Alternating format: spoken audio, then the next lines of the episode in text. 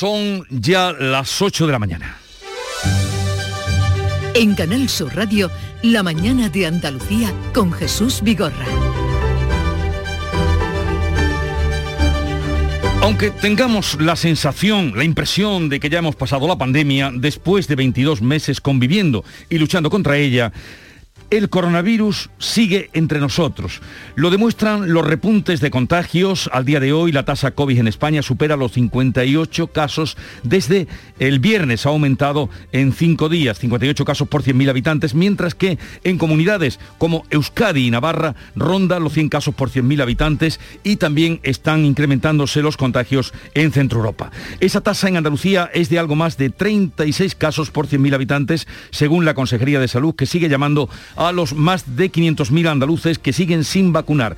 De este grupo preocupan especialmente los comprendidos entre los 25 y los 40 años porque son en estas edades donde se están declarando el mayor número de contagios. También este martes eh, persiste entre nosotros la lacra de la violencia machista. Prueba de ello es el suceso de San Roque. Este martes pasará a disposición judicial el hombre acusado de matar a su expareja. Ella fue enterrada ayer entre lágrimas de amigos y familiares y con las palabras de fondo de la primera mujer de este hombre que avisó de que era violento y peligroso, incluso fue a la Guardia Civil, pero nadie la escuchó.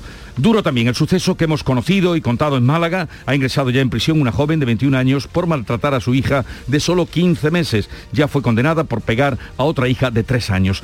De estas y otras noticias, en un momento les damos más información. Pero antes, el tiempo. Social Energy. La revolución solar ha llegado a Andalucía para ofrecerte la información del tiempo. Hoy esperamos en Andalucía cielos poco nubosos o despejados, salvo intervalos de nubes bajas en la vertiente mediterránea, nubes que serán más frecuentes a partir de la tarde y en el extremo oriental, donde no se descarta alguna precipitación débil y ocasional. Suben las temperaturas mínimas, salvo en el tercio norte, donde se van a mantener las máximas bajan en el extremo oriental con pocos cambios en el resto de Andalucía. El viento en general de componente norte flojo, girando a levante y aumentando en el litoral Mediterráneo, sopla poniente en el estrecho, aunque también en esta zona girará a levante al final de la jornada. Disfruta todo el mes de noviembre del Black Friday de Social Energy y consigue tu tarjeta regalo de hasta 300 euros con tu solución fotovoltaica. Además ahorra hasta un 70% en tu factura de luz y aprovecha las subvenciones de Andalucía. Pide cita al 955 44 11 11 o en socialenergy.es. Solo primeras marcas y hasta 25 años de garantía. La revolución solar es Social Energy. Y ahora vamos a conocer cómo está la situación del tráfico en Andalucía. Vitaldent te ofrece la información del tráfico. En Clínicas Vitaldent queremos verte sonreír. Desde la DGT nos informa Rosa María Salcedo. Buenos días. Muy buenos días. Actualizamos la información de las carreteras andaluzas y hasta ahora encontrarán tráfico intenso ya en Málaga, en la 7, en el Rincón de la Victoria en sentido a la capital malacitana. También en Cádiz, en la 7, en San Roque en dirección Estepona. Y en Sevilla, retenciones de entrada en varios puntos. En la A4 a su paso por Bellavista y también en la A49 en Tomares. Hola, soy Nuria Fergo y todos los días me levanto con una sonrisa. Haz tú lo mismo y vuelve a sonreír. Este mes en Vitaldent te ofrecen un 20% de descuento en tu tratamiento de implantología. Llama al 900-101-001 y pide tu cita gratis. En Vitaldent quieren verte sonreír. La mañana de Andalucía con Jesús Vigorra. El tiempo se agota para llegar a un acuerdo sobre los presupuestos andaluces para el año que viene, aunque tanto desde el gobierno andaluz como desde el PSOE mantienen abierta todavía la puerta de la negociación. Y ya, al igual que el presidente Juanma Moreno, el vicepresidente Juan Marín no descarta el adelanto electoral. Carmen Rodríguez Garzón. Sí, decía Juan Marín este lunes en Barcelona que si PSOE y Vox hacen la vida imposible a los andaluces, los partidos del gobierno tendrán que replantearse la fecha de las elecciones autonómicas. Sí finalmente Vox y el Partido Socialista del señor Sánchez en Andalucía pues deciden forzar un adelanto electoral, nosotros lo que no vamos a poner nunca en riesgo, nunca, jamás va a ser el interés de los andaluces.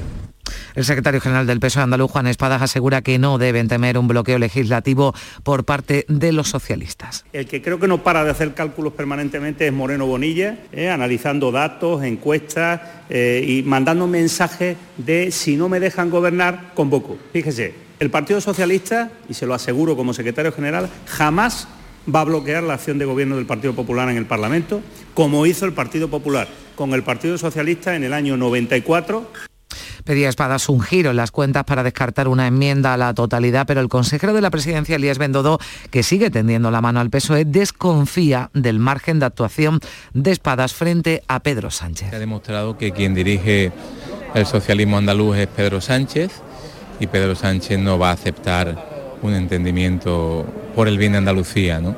Y por tanto la influencia de, del Gobierno y del Partido Socialista a nivel nacional eh, va a afectar evidentemente a la capacidad y a la independencia del socialismo andaluz del que ha hecho gala siempre, siempre.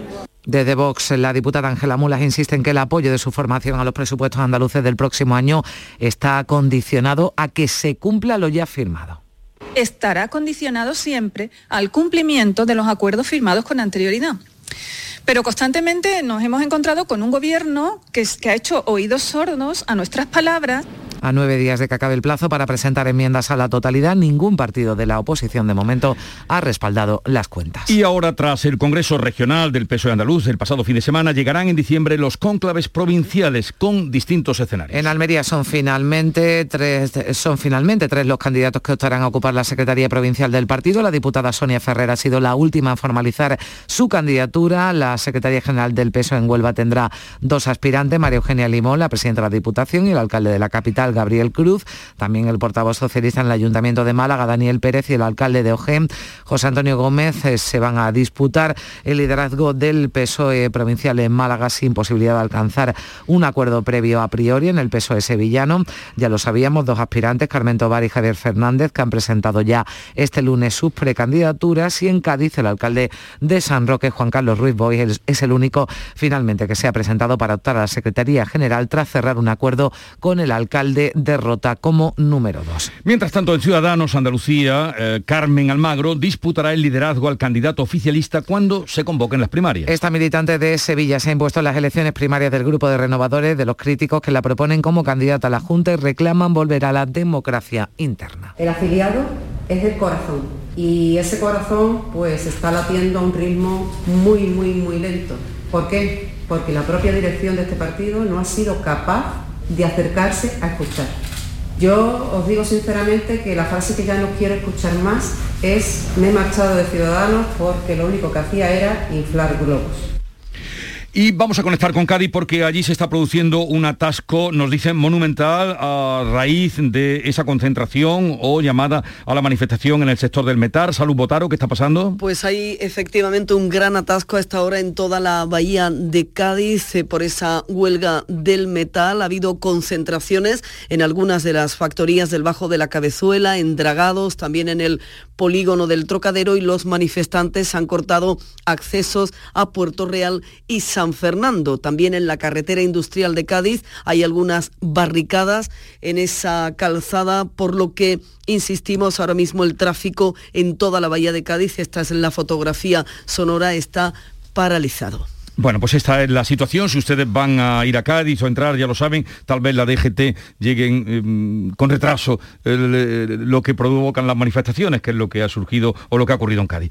Y como ya anunciara, seguimos con la eh, información de actualidad política. Como ya anunciara el fin de semana la ministra de Hacienda, el Gobierno ha aprobado un Real Decreto Ley para adaptar el impuesto de plusvalía municipal a la sentencia del Tribunal Constitucional. Y se establecen dos opciones entre las que los contribuyentes podrán elegir para aplicar la más beneficiosa. En cualquier caso, lo que nos dicen desde el Gobierno, lo dice la ministra portavoz Isabel Rodríguez, es que no tendremos que pagar si no hay beneficios en la venta de una vivienda que los ciudadanos no tengan que pagar impuestos cuando no le corresponde. Es decir, cuando se ha realizado una compraventa que no ha generado beneficios, no ha de cumplir con este impuesto. Es decir, no tendrán que pagar ni un solo euro cuando la compraventa de su casa no hayan ganado dinero.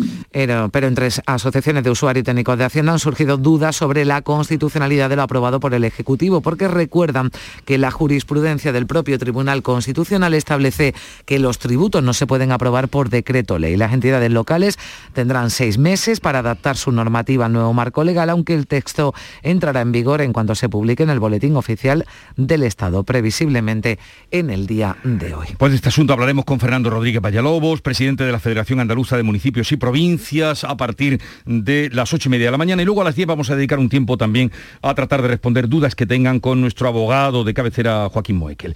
Y hoy el gobierno, o se habla de que el gobierno va a elevar a 0,6 puntos la subida de las cotizaciones sociales para llenar así la hucha de las pensiones. Es lo que ha propuesto el Ministerio de Seguridad Social, la patronal y sindicatos este lunes, esa subida que se aplicaría durante 10 años a partir de 2023 y que se repartiría, y esto ya ha quedado delimitado, entre empresas y trabajadores a razón de 0,4 puntos para las empresas, 0,2 puntos lo asumirían los trabajadores. El objetivo, insisten desde el Gobierno, garantizar las pensiones de los llamados baby boomers, los nacidos entre finales de la década de 1950 y mediados de la de 1970. Otros asuntos del día. Hoy pasará a disposición judicial en San Roque, en Cádiz, el presunto asesino de María Isabel, la séptima víctima mortal de la violencia machista en Andalucía en lo que llevamos de año. Algeciras, Ana Torregrosa.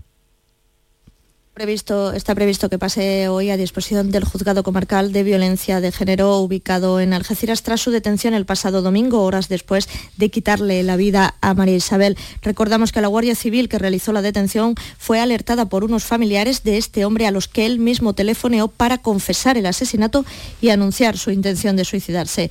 Mientras tanto, Jesús en San Roque siguen de luto. Ayer se celebraba el funeral por María Isabel con un pueblo volcado con la familia de esta mujer que ha dejado tres hijos menores de edad.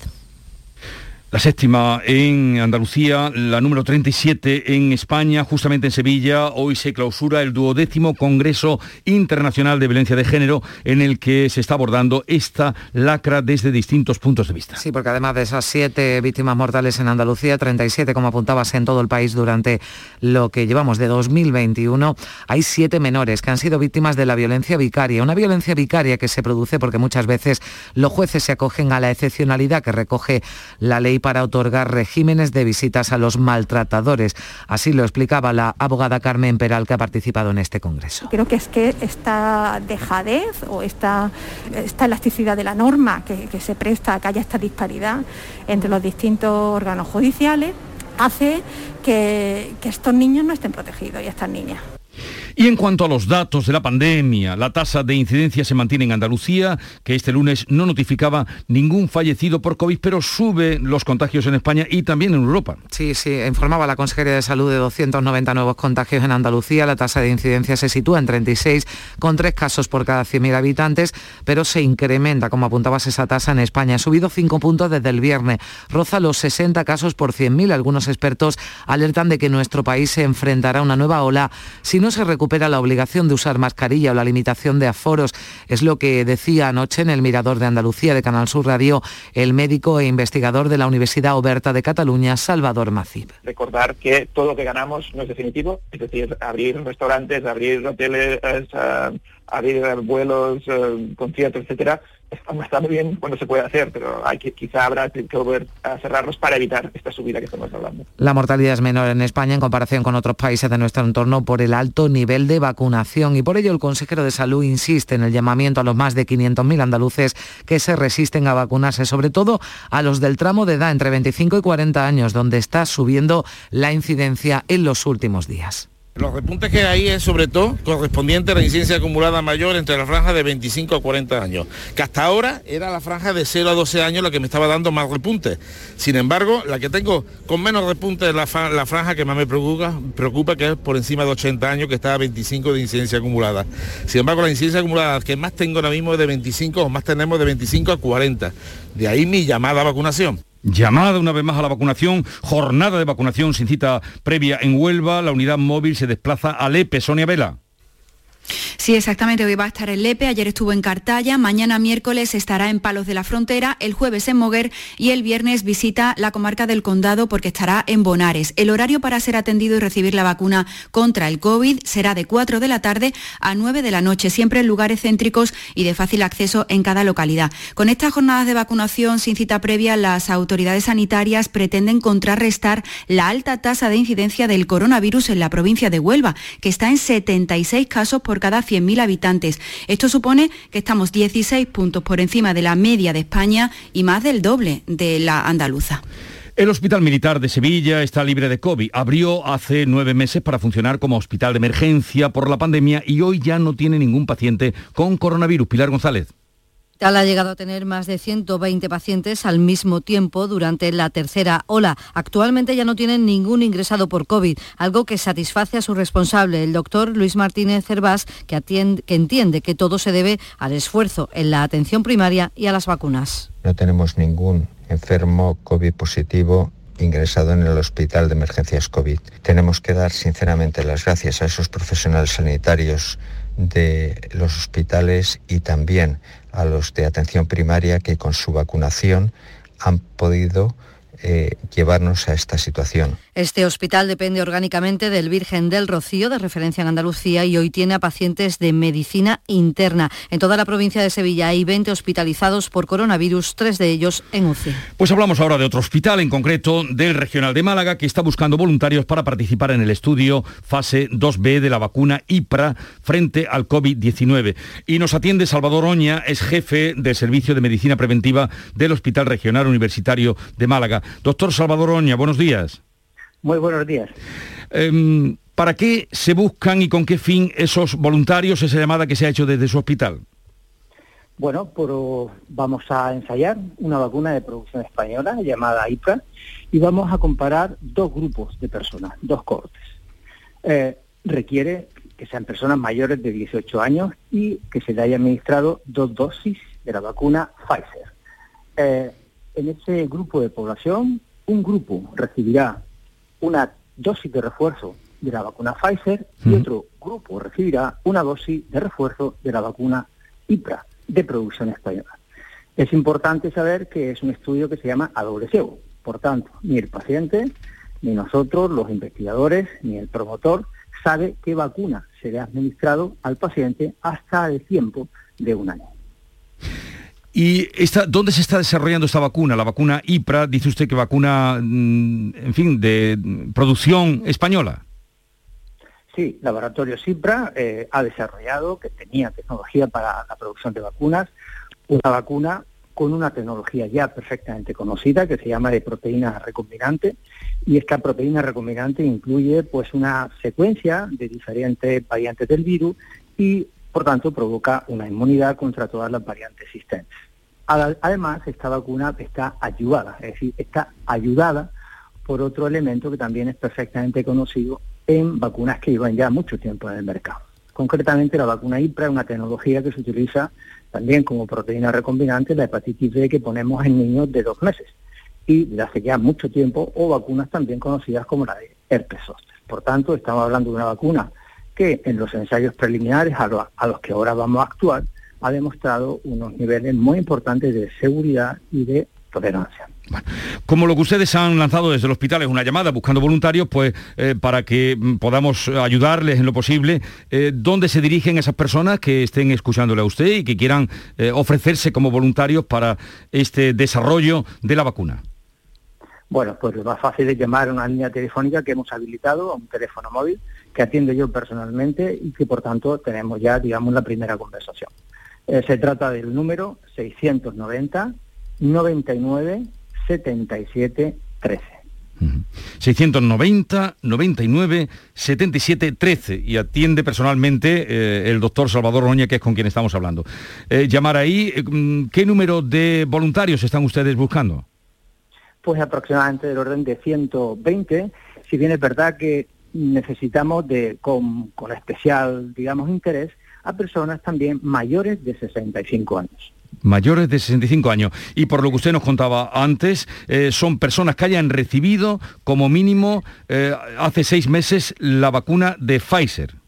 Exactamente, una pauta completa con dos dosis de la vacuna Pfizer y que por tanto significa que serían teóricamente personas que serían elegibles, pero lógicamente siendo un estudio tremendamente exhaustivo, muy riguroso y muy científico, requiere unas visitas previas para reunir, para comprobar si reúnen todas las condiciones necesarias para ser incluidos en el estudio.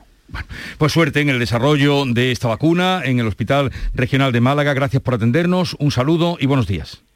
Muchas gracias. Son las 8.20 minutos ya, sintonizan Canal Sur Radio.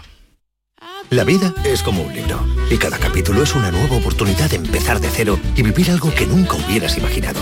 Sea cual sea tu próximo capítulo, lo importante es que lo hagas realidad. Porque dentro de una vida y muchas vidas, ahora en Cofidis te ofrecemos un nuevo préstamo personal de hasta 60.000 euros. Entra en cofidis.es y cuenta con nosotros. Recuerda, este jueves es el 11 del 11 de la 11 y para que no se te olvide comprar tu cupón, te lo ponemos muy facilito. ¿Cuántos millones tiene el premio mayor? 11. ¿Y cuántos premios hay de un millón? 11. No te quedes sin tu cupón. Ya sabes, un premio de 11 millones y 11 premios de un millón. 11 del 11 de la 11, el día que recordarás siempre. 11. Juega responsablemente y solo si eres mayor de edad. En cofidis.es puedes solicitar cómodamente hasta 60.000 euros, 100% online y sin cambiar de banco. Cofidis, cuenta con nosotros. La mañana de Andalucía con Jesús Vigorra. Noticias. Estamos contándoles la actualidad este día. Tenemos una última hora de Almería, Carmen. Sí, un incendio que se ha producido en una vivienda en Níjar. Un hombre de 34 años ha tenido que ser evacuado al hospital. De momento son los datos que tenemos de este incendio que ha ocurrido en la calle Colinas, en San Isidro de Níjar, en una casa de dos plantas, sin que de momento tengamos eh, noticias del origen de ese incendio. Recordamos que también en el día de ayer en Córdoba moría un hombre de 90 años con movilidad reducida en el incendio de su casa y a pesar del esfuerzo de los bomberos para sofocar con rapidez la llama. Los vecinos alertaron del fuego. Parece los primeros datos que se habría originado en el salón. Se están investigando las causas de este incendio. Vamos con otro asunto. Esta noche han ingresado en prisión los 12 detenidos en Palma de Mallorca que forzaron el viernes el aterrizaje de un avión que cubría la ruta Casablanca-Estambul. Y la jueza les imputa dos delitos de sedición, también de desorden público, favorecimiento a la inmigración irregular. Los encarcelados, entre los encarcelados, pues está el hombre que supuestamente simuló un coma diabético, un joven que lo acompañó al hospital, que se dio la fuga al bajar de la ambulancia, otro hombre que agredió en el avión, un guardia civil y también nueve pasajeros que huyeron a través de las pistas y fueron arrestados después, aunque se busca otros 12. El pasajero que provocó la emergencia médica, hemos sabido en las últimas horas que ya había sido detenido en 2020 por daños y resistencia a la autoridad y la operación, parece, se está investigando también en Marruecos, se gestó durante meses en un grupo de Facebook, un grupo que se llama Brooklyn. Allí se buscaban voluntarios y se pedía que uno fingiera estar indispuesto para que el avión pudiera aterrizar en territorio europeo. Desde el Partido Popular, Pablo Montesinos ha anunciado que su formación pedirá explicaciones al Gobierno en el Congreso por lo ocurrido este pasado viernes en el aeropuerto de Palma. Dice que daña la imagen de nuestro país y por ello pide al Ejecutivo de Sánchez que esté más cerca de ellos, de los populares, en cuestiones de Estado como la inmigración. Al Gobierno le pedimos, uno, explicaciones urgentes, que nos diga qué es lo que ha ocurrido y dos, que plantee soluciones para que no vuelva a ocurrir nunca más. Las imágenes en el aeropuerto de Palma no se pueden volver a producir. Y la inmigración como arma arrojadiza, como ariete de unos países contra otros comienza a ser habitual. Cientos de inmigrantes y solicitantes de asilo han llegado a pie hasta la valla de alambre que separa Bielorrusia de Polonia. El gobierno polaco denuncia que el bielorruso Alexander Lukashenko está orquestando este movimiento masivo de personas que tiene como destino Alemania y Polonia. Son en su mayoría de Oriente Medio. Hay numerosos niños, entre ellos las imágenes subidas a las redes sociales muestran cómo son escoltados por la Guardia Bielorrusa la presidenta de la Comisión Europea, Ursula von der Leyen, ha urgido a los países de la Unión a aprobar nuevas sanciones contra Bielorrusia por usar la inmigración irregular como arma política. El PSOE y Unidas Podemos tienen prácticamente cerrada la derogación de la Ley de Seguridad Ciudadana, más conocida como Ley Mordaza. Entre otras modificaciones estaría la prohibición de usar material que cause lesiones irreversibles por parte de la policía cuando haya incidentes en protestas. Sí, esos cambios apuntan a prohibir el uso de pelotas de goma por parte de agentes antidisturbios, lo que va a garantizar, dice Unidas Podemos, el disfrute de libertades públicas como el derecho de manifestación y reunión. Frente a eso, Vox ha reclamado endurecer aún más la ley porque en un enfrentamiento entre policía y delincuentes dicen los de Abascal, tiene que ganar la policía. También se ha acordado sacar del texto las devoluciones en caliente de migrantes irregulares, retirar las sanciones en manifestaciones pacíficas no comunicadas o que no se pueda sancionar la difusión de imágenes cuando no afecten al derecho a la intimidad o la seguridad de los policías o su familia. El sindicato Jupol ha solicitado que se mantenga esa prohibición. Recuerda que en los últimos años no dejan de incrementarse las agresiones contra los agentes. El presidente de la Junta de Andalucía ha destacado el esfuerzo que viene viene haciendo Andalucía para impulsar la agricultura y la ganadería ecológicas. Y lo ha dicho en Glasgow, en la cumbre del clima. Sí, donde va a seguir hoy reuniéndose con empresarios, también con el presidente Iberdrola. Ayer hablaba de esa consolidación de Andalucía como región europea, líder en producción ecológica con el 23,5% de la superficie agraria y esto supone 14 puntos por encima de la media española, mientras que nuestra comunidad también representa ya el 25% del ganado ecológico español. Andalucía es una potencia en términos ecológicos, cumpliendo con los objetivos que marca la Unión Europea y siendo, haciendo una gran estrategia en la lucha contra el cambio climático desde la agricultura y desde la ganadería. Sin duda alguna, hemos conseguido datos que parecían imposibles, ¿no? Esos 155 millones de euros, convirtiéndonos líderes europeos, líderes europeos en producción ecológica en Andalucía, tanto en ganadera como agrícola. Y hablamos ahora del volcán de La Palma, que ha perdido algo de fuerza 52 días después de su erupción. Hoy expulsa menos lava y ha bajado la frecuencia de los seísmos. Y esto hace pensar al comité científico del PEGOLPA, del, del PEVOLCA, del plan de emergencia, lo decía su portavoz Carmel López, que hay evidencias de que al menos el magma en los reservorios del volcán es menor y además más superficial. Empieza a haber signos de que estos sistemas de realimentación ya eh, van aflojando concuerdan todas los observables en que, en que la parte más profunda está siendo menos activa y con menos capacidad de, de nutrir de magma y el nutrir de magma es, digamos, alimentar la erupción por más tiempo. Pero atención porque aseguran también que la situación puede revertirse en cualquier momento, aún es pronto para saber cuándo va a llegar el final de la erupción del volcán. La calidad del aire sigue siendo muy mala en la mitad de la isla. Hoy de nuevo 5.000 alumnos tendrán que quedarse en sus casas y recibir clases por Internet. Nueva subida de la electricidad. El precio medio en el mercado mayorista alcanzará hoy los 178,45 euros el megavatio hora. Hablamos de casi un 6,5% más que ayer, su cotización más alta en lo que va de mes. El precio más alto este martes se va a dar entre las 8 de la tarde y las 9 de la noche, cuando llegará a los 220 euros, el más bajo 145, algo más de 145 euros el megavatio, ya se ha registrado entre las 4 y las 5 de la mañana. Aumenta el tráfico de transporte del gas en el puerto de Huelva. La causa la encontramos en el cierre de uno de los dos gaseoductos que traen esta materia prima desde Argelia, el que transcurría por Marruecos. Sí, porque en Huelva está la segunda planta regasificadora más grande de España y podría recepcionar hasta el 40% del gas que se pierde con este cierre, como explicaba el director general del puerto de Huelva, Ignacio Álvarez Osorio. El hecho de, de que se reciba más gas por el, el gasoducto de Medgas hará que toda la red de gasoductos española que está en la zona del Mediterráneo esté más saturada y probablemente eh, Cartagena y Sagunto no podrán recibir la totalidad del gas, ni siquiera una parte eh, eh, mayoritaria. Entonces, estimamos que una parte significativa de ese gas se derivará al puerto de Huelva. En Huelva descargaron en 2020 65 buques metaneros. Estiman que con esta nueva coyuntura podrían entrar en torno a 8 de media al mes. Los trabajadores del metal de la provincia de Cádiz están, convocando, están convocados hoy y mañana miércoles a una huelga por la falta de avances en la negociación del convenio colectivo. Una protesta que afecta a unos 20.000 empleados en la provincia y que, como nos contaban desde Cádiz, está también afectando y bastante al tráfico. Sí, ténganlo en cuenta, se van a circular por Cádiz por esas eh, protestas. Se han montado barricadas en las eh, carreteras. Los sindicatos piden un incremento salarial acorde con el IPC. No están dispuestos a perder poder adquisitivo y no ha habido acercamiento de posturas con la patronal. Así que de momento las jornadas de huelga siguen adelante. Quiere aumentar el número de horas de trabajo, que quiere quitarte dos pagas extraordinarias, que no haya ninguna retribución económica en los años de convenio. Así que ante esta situación, pues no nos lleva a otra. Esta no es la manera de salir de una crisis, esta no es la manera con que se le pagan a unos trabajadores que han aportado durante esta pandemia y entendemos que aquí tiene que haber un cambio pues convocada para hoy, para mañana, esas manifestaciones y huelga. Hoy Canal Sur Radio, esta casa, entrega los premios Carrusel Taurino de las ediciones de 2019 y 2020. José María Manzanares, el cordobés y Enrique Ponce son los galardonados. Hoy será la entrega de este reconocimiento en el Teatro Cajasol de Sevilla. Sí, anoche también en Sevilla, en el Festival de Cine, el fotógrafo Alex Catalán recibía el premio a la trayectoria de Canal Sur Radio y Televisión. El director de la RTVA, Juan de Mellado, destacaba el apoyo de esta casa al sector audiovisual andaluz. Yo creo que es un apoyo eh, que lo hacemos por convicción, es decir, creemos en la industria audiovisual, así hemos trabajado durante toda la pandemia para crear la herramienta Canal Sur Produce, porque en Andalucía hay mucho talento.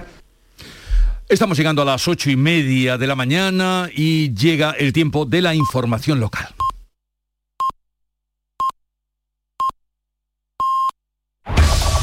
En la mañana de Andalucía de Canal Sur Radio, las noticias de Sevilla.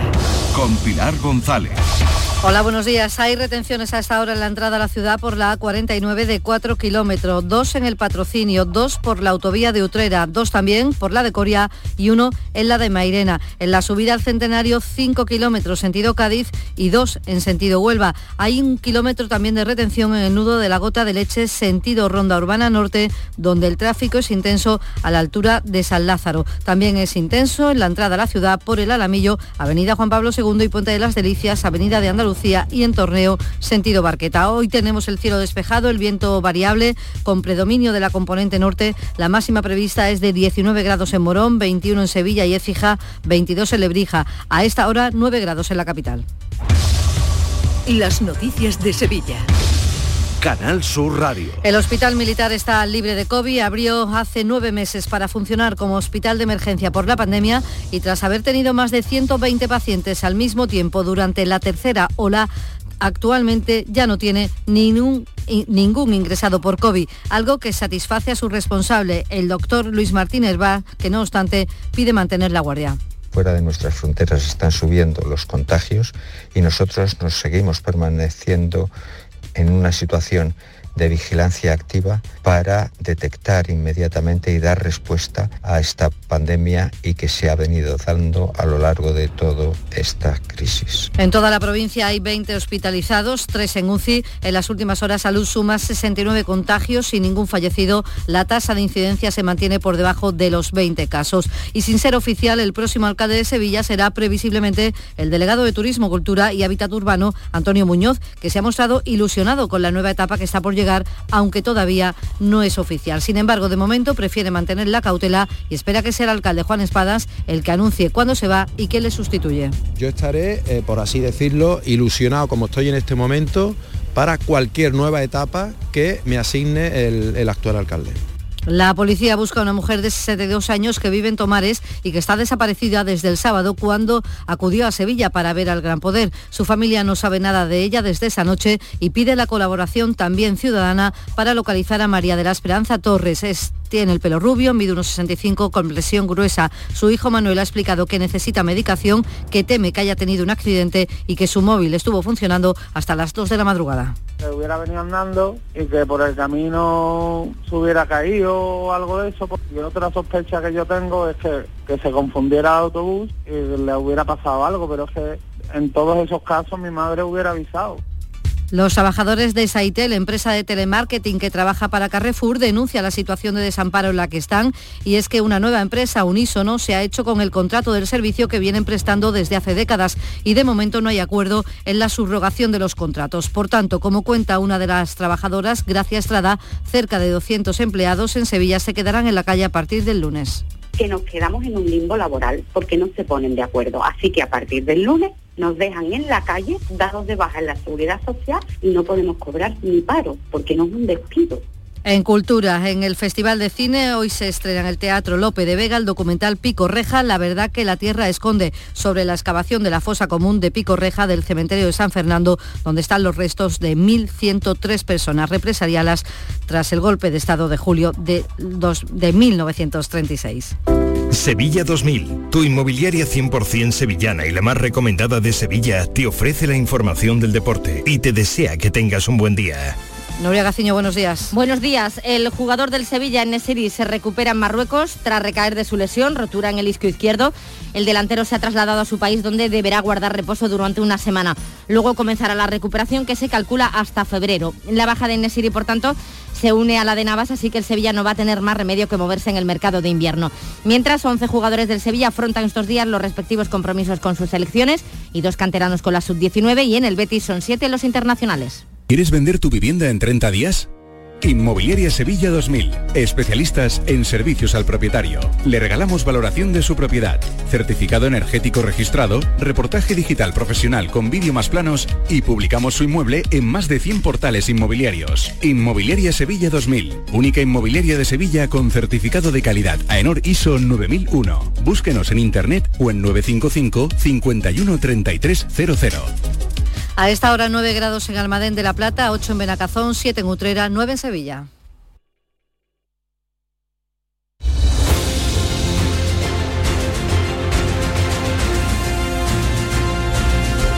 ...8.35 minutos de la mañana, en un momento entramos en conversación con Rosana Sáenz, Teresa López Pavón y Teodoro León Gros.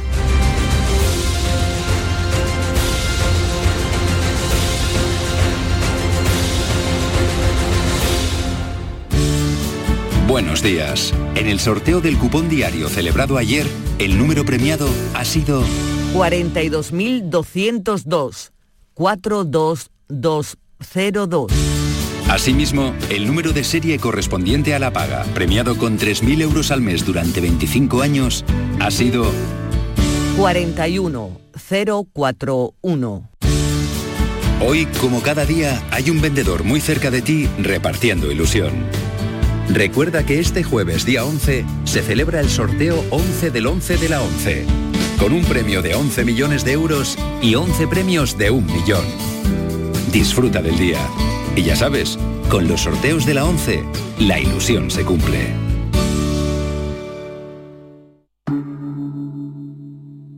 Montepío, ¿en qué podemos ayudarle? Me acaban de sancionar y creo que tendré que realizar el curso de recuperación de puntos. No se preocupe, lo tiene cubierto. Nos encargaremos de todo. Compañía con más de un siglo de experiencia. Visite montepíoconductores.com. Montepío, lo tiene cubierto. Premios Carrusel Taurino. Canal Sur y la Fundación Cajasol conceden estas distinciones a José María Manzanares, Premio Carrusel Taurino 2019, Manuel Benítez el Cordobés, Premio Carrusel de Honor 2019 y Enrique Ponce, Premio Carrusel Taurino 2020. El director general de la Radiotelevisión de Andalucía, Juan de Mellado, y el presidente de la Fundación Cajasol, Antonio Pulido, entregarán los galardones en el Teatro de la Fundación Cajasol de Sevilla este martes 9 de noviembre a las 12 del mediodía. Síguenos en directo en RAI, Radio Andalucía Información, con el patrocinio de la Fundación Cajasol. Buenos días. En el sorteo de mi día de la 11 de ayer, la fecha ganadora ha sido 29 de abril de 1922. y el número de la suerte, el 9. Pide mi día a tu vendedor. También en puntos de venta autorizados o en juegos11.es. No olvides que comprando Lotería de la 11 colaboras con una gran labor social. En la 11 nos mueve tu ilusión. Que tengas un gran día. En Canal Sur Radio, por tu salud, responde siempre a tus dudas. Noviembre es el mes internacional de la salud del hombre, un sexo que aún no está del todo acostumbrado a ocuparse de su salud íntima, por lo que a menudo sufre con más intensidad problemas relacionados con la próstata y su salud sexual. Esta tarde en el programa el prestigioso especialista en medicina sexual doctor Natalio Cruz nos acompaña para atender tus dudas y preguntas sin tapujos. Envíanos tus consultas desde ya en una nota de voz al 616-135-135. Por tu salud, desde las 6 de la tarde con Enrique Jesús Moreno. Súmate a Canal Sur Radio, la radio de Andalucía. En Canal Sur Radio, la mañana de Andalucía con Jesús Vigorra.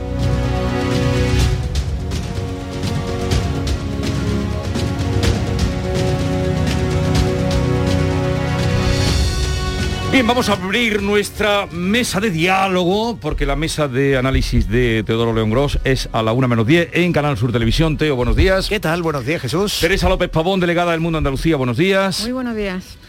El otro día muy bien la entrevista Ah, a Juanma Moreno. La leíste. La, claro que la leí. El que- que- vamos, Lectura obligada, lectura obligada. El domingo. Me alegro, sí, Y- sí, ha tenido, ha mucha gustó, repercusión y gustó, eso siempre es interesante. Sí. Sí, es una entrevista más larga, amplia y, eh, en fin, que estabas tú y... Y Juan. Malamet, compañero Juan Malamet. Bien, pues eh, enhorabuena. Y también está con nosotros Rosana Sáenz, presidenta de la Asociación de la Prensa de Jerez. Rosana, buenos días.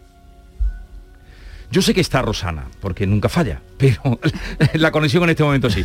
Y enseguida vamos a ir a, saludar al presidente de la Federación Andaluza de Municipios y Provincias por otro asunto, a Fernando Rodríguez Bellalobos, pero antes me gustaría que me dijerais si teméis no sé si nombrarla, la sexta ola, pero la cosa, eh, en Andalucía no estamos mal, porque pero ma- em, a nivel nacional estamos ya en 58, Euskadi y Navarra están rozando los 100, Centro Europa em, A ver, van por libre, A me ver, refiero a... Sexta ola va a haber. Va a haber. Rocío Jurado cantaba es- hasta la séptima. Otra cosa, Una canción otra cosa es la dimensión de la ola y es- el impacto de la ola. Pero sexta ola hay eh, y en Europa la estamos viendo eh, con una gran virulencia. ¿Qué ocurre? Pues que evidentemente la vacunación eh, y, y otras medidas pues paliarán el efecto que tenga. Es decir, todos los expertos dan por hecho que esa ola va a pasar. Y- y en, de- Andalucía, en Andalucía efectivamente estamos por debajo de 40 y por debajo de 40 pues es una situación que hace que, que a lo largo de- del año antes del verano nos parecía probablemente pues, casi idílica no es decir eh, un desideratum constante no de llegar al- a estar por debajo de 50 qué ocurre bueno pues está subiendo muy paulatinamente el nivel de muertes está controlado, de momento sigue, sigue en, una, en, fin, en unos niveles eh, eh, que también deseables, eh, los contagios no, no tienen nada que ver con Centro Europa. La OMS ha puesto de ejemplo a España y dentro de España se pone de ejemplo a Andalucía. La OMS le ha pedido a España un documento que sirva de referencia en el mundo.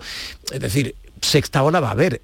Estamos en las mejores condiciones para que aquí sea leve. Leve en el caso del coronavirus no es nada por completo. Eh, eh, perdona, eh, Teresa, que salude. Sí, eh, Rosana está allá, ¿no? Rosana, Sí, sí, ¿estás estoy ahí? aquí. Ay, que no se me había escuchado. Hola. Sí, sí, también estaba dando la enhorabuena a Teresa además por la entrevista también, que Muchas le gracias. una gran lectura. Gracias, Rosana. No le he dicho que yo sabía que estabas ahí. Eh, Le estaba diciendo lo de la sexta ola, que efectivamente si tú observas el mapa diariamente va cambiando y está subiendo y va cambiando el color y vamos pasando ya a cada vez más comunidades que están por encima de 50 casos por cada 100.000 habitantes, pero es que se están relajando mucho las medidas también. Mm. Sí, eh, bueno, yo, hemos tenido a lo largo de toda la pandemia muchos eh, techos, ¿no? Techos absolutamente dramáticos, ¿no? Y lo que no sabíamos era dónde iba a estar el suelo de, de- de la pandemia. Y desde luego lo que está claro es que no, no estamos cerca de la erradicación, no estamos cerca de- del fin de la pandemia. Ese suelo de momento se ha quedado eh, estancado en ese, en el caso de Andalucía, estamos en torno al 30 de incidencia, los 30 casos por cada 100.000 habitantes en 14 días, eh, y, es, y es probablemente uno de los suelos ahora mismo en Europa. A lo mejor hay, hay pocos, pocos territorios que estén en las condiciones que está ahora Andalucía. ¿no? Lo que a mí me parece alucinante, y no acabo yo de entender, son esos 500.000 que quedan por vacunar, y sobre todo en la franja de edad entre los 25 y los 40 años. O sea, es que de verdad no lo entiendo, ¿no? porque se ha demostrado que es la estrategia más eficaz y a pesar de, de los incidentes y de los y, y de algunos efectos secundarios que, que, en fin, que, que tiene que ha tenido la vacuna no hay no hay justificación ninguna para rechazar la vacuna como además como, como parte de esa estrategia y, y sobre todo en una población que da la impresión de que no es por eh, por miedo sino es simplemente por dejadez no porque está en esa en esas edades de, de la juventud donde donde Bueno, se minimizan los No, riesgos Teresa, donde- Teresa, no te creas. Ver, un, un momentito, digo, quería que, que tenga presencia Rosana, que estaba yo hablando. Adelante, Rosana. Yo invitaría además a ver el mapa COVID diariamente que lo puedes entrar en internet y verlo muy fácil. Y es curioso, Teresa, lo que estás comentando, porque cuando si tú observas el mapa COVID y ves la incidencia, ¿no? los semáforos y los colores, vas viendo que efectivamente en las comunidades donde la vacunación ha alcanzado mayores niveles es precisamente donde están más por debajo de ese 50 que os decía de casos por cada 100.000 habitantes y es curioso que las comunidades que van más rezagadas es donde hay luego estamos viendo el- el- el- el- lo buena que es la vacunación, sobre todo por lo que sí. ha anunciado Jesús Aguirre, de que estamos hablando ya de esa nueva variante y ese es el peligro entre los de 25 y 45 que, que, mm, les ha invitado otra vez a que por favor se vacunen porque esto es muy necesario y se observa cómo crece la incidencia, como os decía, en esas zonas donde la vacunación va más lenta y lo estamos viendo en Europa con la llamada de la OMS. Habría que ir un poco más y, Sí. y obligar, si la vacuna Sí, no, es eficaz. Sí, sí, y, y- y Yo- yo las la medidas, porque si observáis la población está teniendo muchísima relajación, ya no es lo de antes. Tú vas a centros comerciales, yo este fin de semana, es que hay que estar en la calle. Yo estaba este fin de semana y yo decía, pero ¿qué ha pasado? Entraba la gente en las tiendas, nadie se daba gel, cogían la ropa, entraban en los probadores. ¿Vosotros acordáis lo que era? Entonces, estamos en un momento de que hay personas que incluso ya hablan del COVID, niños, yo el otro día escuchaba a un niño hablar del COVID en pasado. Papá, ¿te acuerdas cuando no pudimos ir a Halloween porque había una pandemia? Le dijo el padre, no, había, no, hijo, hay una pandemia. Entonces, hay que tener mucho cuidado con el mensaje de relajación ahora mismo. Bueno, eh, lo que iba a apuntar a propósito Preguntaba de- de- a propósito lo de, de de- obligar. No, yo creo No, que yo creo que además está descartado. el- eh, creo que además no superaría la barrera del Tribunal Constitucional en términos generales. eh, los constitucionalistas ya han expresado prevenciones y, y en la propia Unión Europea hay, hay también ah, discursos semejantes. ¿no? Yo creo que sería difícil llegar a la, a la obligatoriedad, salvo en determinados contextos, es decir, eh, determinados trabajos y sobre todo determinados trabajos en relación con el público, en el ámbito sanitario, educativo, sí pueden estar condicionados, no ser obligatorio vacunarse, pero sí ser obligatorio que para ejercer esa función haya que estar vacunado, igual que es obligatorio para determinadas actividades de ocio, determinadas formas de viajar. Pero, pero sí que es importante, yo, yo pondría mucho énfasis en lo que decía Teresa. 20 la franja de los 25 años a los 40. Ayer dijo Jesús Aguirre un dato muy relevante. Dijo, no son los niños donde todos pensábamos que por no estar vacunados era la franja donde se estaban produciendo los contagios. No son los niños, son los jóvenes donde se está dando la- el mayor nivel de contagiosidad. ¿Por qué? Porque efectivamente ahí para la sorpresa de muchos, es donde el, el- negacionismo de la vacuna ha tenido un mayor peso.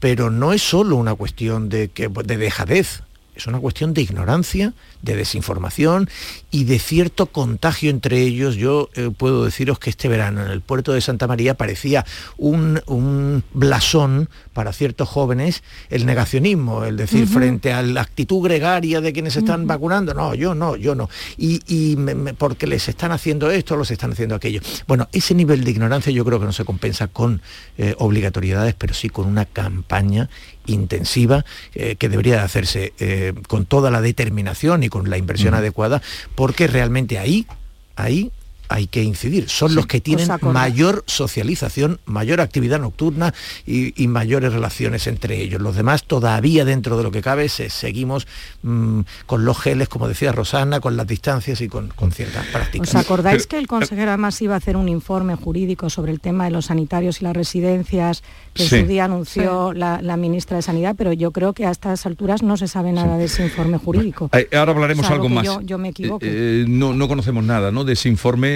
Teresa. Eh, no, no, no, tengo- sabemos. no tengo yo. No, habría que volver Pero- porque ese tema Sí. era muy importante, y sobre el tema todo- de la residencia. Y sobre todo concienciar a que esto no se ha superado, o sea que estamos, eh, Que hay vivimos virus. en, en, eh, convivencia y en lucha contra eh, el coronavirus. Pero seguiremos ahora abundando algo más que queráis decir sobre este asunto porque eh, está con nosotros Fernando Rodríguez Villalobos, presidente de la Federación Andaluza de Municipios y Provincias y presidente de la Diputación de Sevilla. Señor Rodríguez Villalobos, buenos días. Buenos días. A usted le oímos al momento de que el Tribunal Constitucional tumbara eh, la- las llamadas eh, plusvalías municipales, para que nos entendamos, porque usted pidió una normativa rápida, porque nos dijo, recuerdo, que eh, la merma en los ayuntamientos era de 2.500 millones de euros y 500 millones de euros para los ayuntamientos andaluces. Eh, supongo que era ah, una estimación al año. Eh, la normativa más rápida no ha podido ser, señor Rodríguez Villalobo. En 13 días ya está el decreto ley. Correcto. Yo creo que se muestra, al menos desde mi punto de vista, la sensibilidad del gobierno de España con el municipalismo. Y porque 14 días, 13, 14 días, como bien, como bien dice, eh, un nuevo Real Decreto aprobado ayer mismo por el Consejo de Ministros, pues creo que da la solución a un, a un asunto muy importante, vital, diría yo, para, para las arcas municipales, para las arcas locales, ¿no? Ahora son los ayuntamientos, los alcaldes y alcaldesas con sus equipos de gobierno los que tendrán un periodo de seis meses para recoger este nuevo impuesto en sus ordenanzas fiscales. Y por tanto, eh, yo creo, y es mi opinión, que es eh, la aplicación del sentido común a una norma que necesitaba una revisión, ya no lo ha dicho el Tribunal Constitucional y por lo tanto no hay más dudas. Y, bueno, y, también muy importante porque eh, se adapta el impuesto a los vaivenes que hay en el mercado inmobiliario. Es decir, que hasta ahora era una, una tasa fija, mientras que ahora eh, se puede eh, reconocer la revalorización real de una vivienda, de un inmueble, pues eh, cada año. Y eso es muy importante, es muy importante porque, porque se aplica con más justicia y, y bueno, y no solamente desde el punto de vista de la institución que impone ese impuesto, sino también del vecino y vecina que va a poder eh, eh, elegir la, doble, o sea, una de, las hmm. de las dos fórmulas que, que, se puede, que se puede en este caso eh, aplicar, ¿no?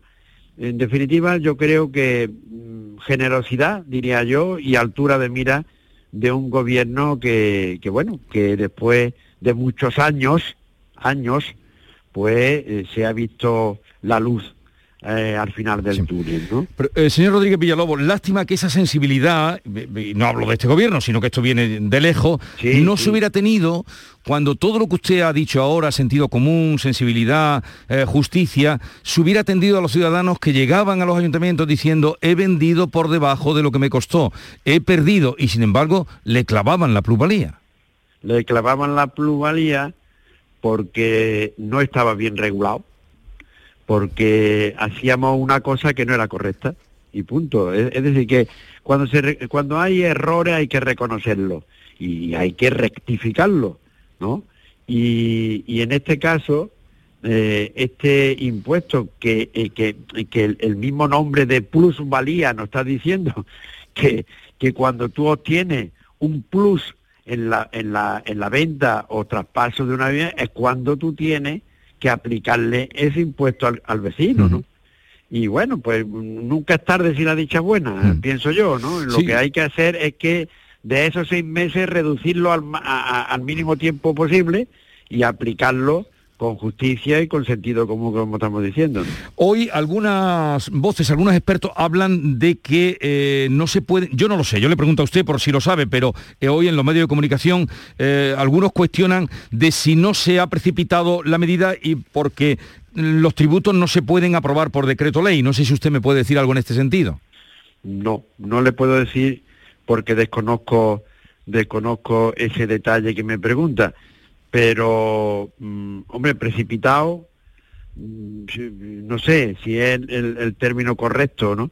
Porque llevamos años ya esperando esto como agua de mayo. Y, y, lo que está claro es que ese vacío en las arcas locales pues va a tener una repercusión negativa a la hora de aplicar los servicios, porque con estos con estos tributos el ayuntamiento lo que hace es pues, pues prestar los servicios básicos a sus convecinos, ¿no? Yo, yo creo que, que mano a la obra, que estamos hablando de que en la provincia de Sevilla, la cual tengo yo responsabilidad, estamos hablando de 10, 10,6 millones de euros aproximadamente. Eso el cálculo sí lo tengo sí lo tengo en, encima de mi mesa sí. y que y que en Andalucía son 500 millones y que en el red, y en España 2.500, es decir, que no estamos hablando de palabras menores. Sí, ¿no? sí. No, es mucho dinero. Eh, el roto que hacía en los ayuntamientos eh, es tremendo, ahí están lo- los millones, pero también han sido muchos años eh, y muchas las quejas de los ciudadanos que se acercaban diciendo yo no he tenido ninguna ganancia, todo lo contrario he perdido. Bien, eh, señor Rodríguez Villalobos, aprovechando que está usted con nosotros como veterano del socialismo andaluz, después del reciente congreso que se ha pasado en Torremolinos, ¿llega la paz o, o la paz estará hasta las elecciones, cuando lleguen? No, no, no. Hemos salido fortalecidos de un congreso donde nuestro secretario general queda legitimado, está consolidado, está reforzado. 84% de los delegados mm, mm, es un respaldo mm, muy mayoritario.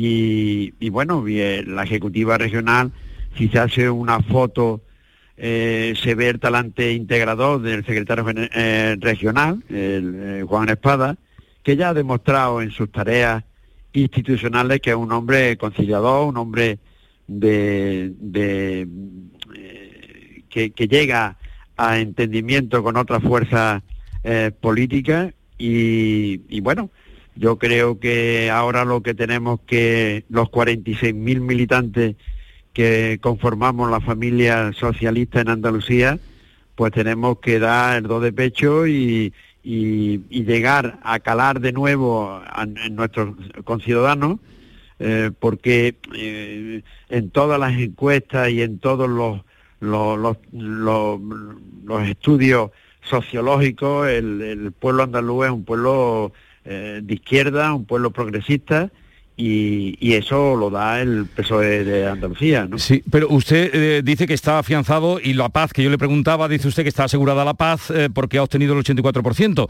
Susana Díaz obtuvo el 91% y mire usted cómo acabó la cosa. Bueno, los avatares, pues, esto, esto hay que vivir durante algunas décadas como yo la he vivido y efectivamente, pues cuando hay, hay una desconexión por, por, por motivos eh, diversos con la sociedad, la sociedad pues al final mm, no responde con, con su respaldo y hay que cambiar y hay que organizar y hay que innovar un partido que lleva muchos años de historia y que no se nos caen los anillos cuando hay que cambiar y cuando hay que poner el barco mirando por donde hay que mirar, ¿no? Sí. Eh, y en esa innovación de la que usted habla o renovación, usted es el presidente del Partido por Sevilla. Mm, eh, Cuando usted habla de esa renovación, ¿quiere decir que le va a tocar dejarlo o, Bueno, o no si le alcanza la renovación?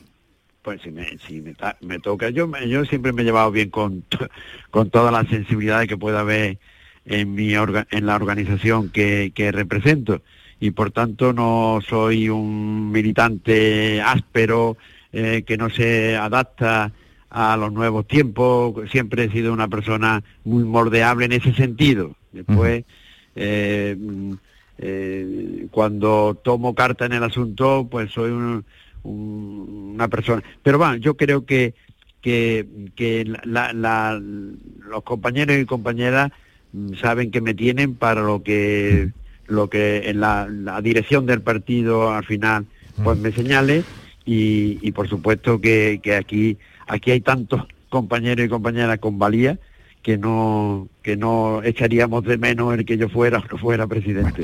Fernando Rodríguez Villalobos, presidente, sí, de la Federación Andaluza de Municipios y Provincias y presidente de la Diputación también y presidente del PSOE en Sevilla. Gracias por atendernos, un saludo y buenos días. Muchísimas gracias a vosotros, un fuerte abrazo. Con el tema de las dudas que hay sobre las plusvalías, los contestaremos a partir de las 10 con Joaquín Moekel, que se está revisando todo lo que ha trascendido del decreto ley.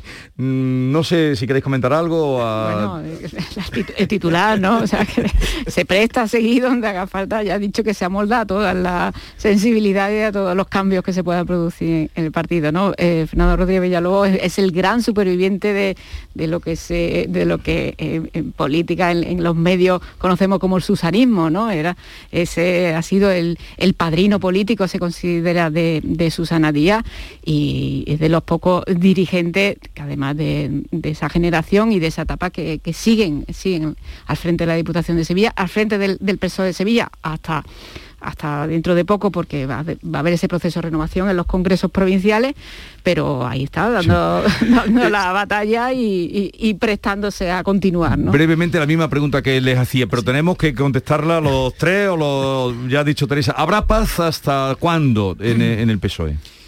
después del Congreso de Torremolino? A ver, eh, de entrada hasta las próximas elecciones autonómicas, eh, porque evidentemente Juan Espadas examina ahí. Eh, las encuestas ahora mismo Mm, son encuestas y retratan la foto fija del mes de septiembre, que no tiene por qué ser la del mes de mayo. Pero si Juan Espadas tiene el fracaso que ahora mismo auguran las encuestas, entonces aparecerá el ruido, con toda seguridad. Ya hay ruido, ya hay un cierto ruido, eh, la propia presencia y la forma de actuar de María Jesús Montero no termina de convencer, porque algunos le, dicen el perro del hortelanismo de María Jesús Montero, que después de negarse a ser ella la candidata, no deja de dejarse ver en los momentos oportunos. Bueno, yo creo que de entrada hay paz asegurada hasta las próximas elecciones y a partir de ahí veremos. Eh, Rosana. Yo, yo te iba a ir un poquito por el tema, si me dejáis, de las plusvalías. te dejo, ah, pero eso lo, vamos después. Lo vamos después, pero vamos, en el caso del PSOE, bueno, pues lo que ha hecho eh, en este Congreso ha sido ya eh, tomar las riendas, el control yo lo veo así, desde Madrid, ¿no? Se ha puesto fin a la batalla eh, Pedro Sánchez Susana Díez y ahora el gran reto de Espadas es por un lado darse a conocer y por otro lado a mí me llama mucho la atención cuando se habla de renovación, porque Juan Espadas es el PSOE de siempre y ha estado 21 años en el PSOE y bueno, pues ahora tiene un gran reto por delante y hablando de uno de los retos que, tiene por delante en el tema de ya, ya, Rosana, ya que llegan las 9 de la mañana. Venga, pues seguimos luego.